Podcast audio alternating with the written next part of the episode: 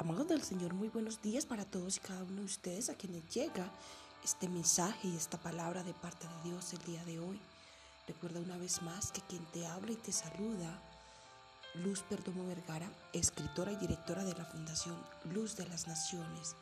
Hoy quiero hacerte partícipe a ti de la siguiente palabra que me entregara el Señor el día de bueno, me ratificara más puntualmente, porque en horas de la noche el día de ayer eh, estaba viendo algo y en eso que estaba viendo eh, hablaban sobre este milagro que Jesús hizo con la vida de, de Lázaro, que donde no había espacio para un milagro, donde lo único que rondaba alrededor de él y de la vida de sus hermanas era desesperanza, muerte en la vida, en el caso de Lázaro muerte, porque ya había muerto, y en la vida de sus hermanas, Marta y María, desesperanza. Y es ahí en esos, en esos momentos de desesperanza, en esos momentos de donde no hay espacio ni cabida para, para que algo ocurra humanamente, donde Dios puede obrar de manera poderosa y sobrenatural. Pero hoy vengo a decirte de parte de Dios que tú que me estás escuchando y que necesitas ver obrar a Dios en tu vida, vengo a decirte de parte de Él que necesitas tener fe para ver tu milagro. En Juan 11:40 dice así, Jesús le respondió, ¿no te dije que si crees verás la gloria de Dios?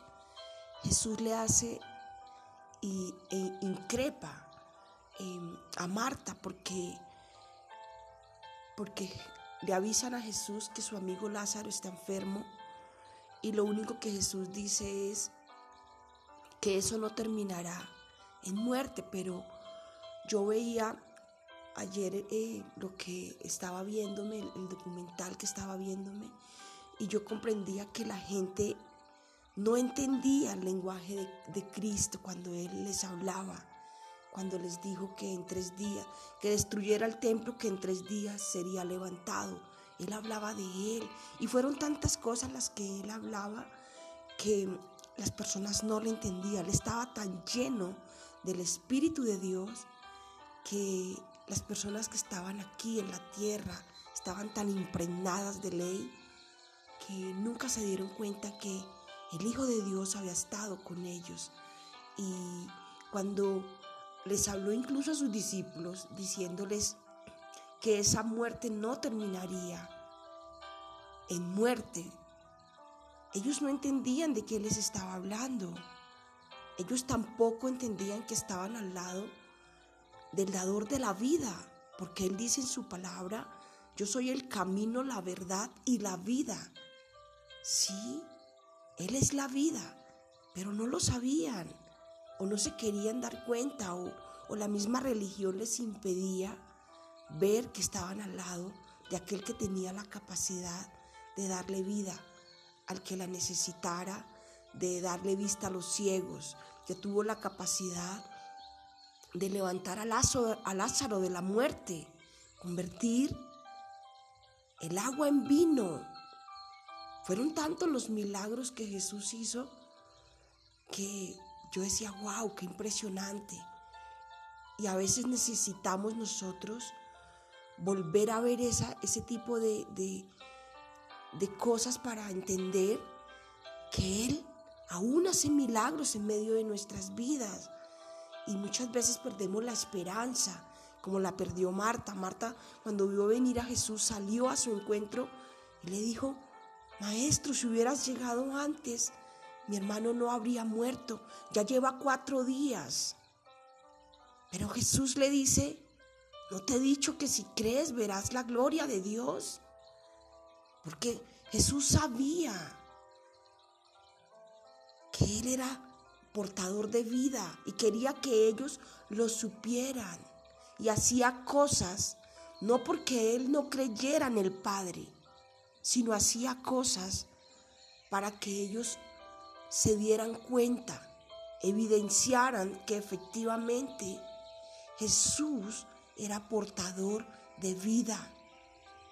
Es, es, tremendo porque cuando antes de llamar a Lázaro, él alza los brazos y dice, eh, da gracias al Padre por lo que va a hacer, le da gracias, primeramente, y, y ya, y le dice que no lo hace porque él no crea en él, sino lo hacen para que ellos, los que están alrededor de él, crean que Él existe y que Él es el que lo ha enviado. Y así fue todo el tiempo cuando hacía milagros. Daba gracias al Padre cuando multiplicó los panes y los peces. Lo hacía para que la gente se diera cuenta que había un Dios poderoso que lo había enviado a Él a hacer milagros en medio de Israel, a sanar a los enfermos, a liberar a los endemoniados. Y hoy en día no se habla de esto. Hoy en día la gente dice mi enfermedad, mi enfermedad y andan enfermos, pero dicen creer en Dios. No sé en qué Dios están creyendo. Si se han apoderado de las enfermedades. En verdad les digo que aquel que cree en Dios y está edificado en la roca de vida que es Cristo, ese vive en la vida.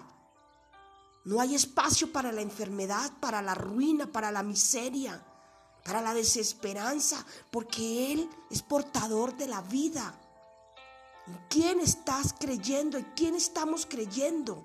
Si vivimos con miedo, si vives desesperanzado. No te he dicho que si crees en mí verás la gloria de Dios. Debes creer, es cuestión de creer, es cuestión de adentrarte a la palabra de Dios, leerla, escudriñarla y ver todas las cosas poderosas y sobrenaturales a las que tenemos acceso cuando en verdad creemos en Dios, cuando en verdad estás edificado sobre la roca de vida que es Jesucristo.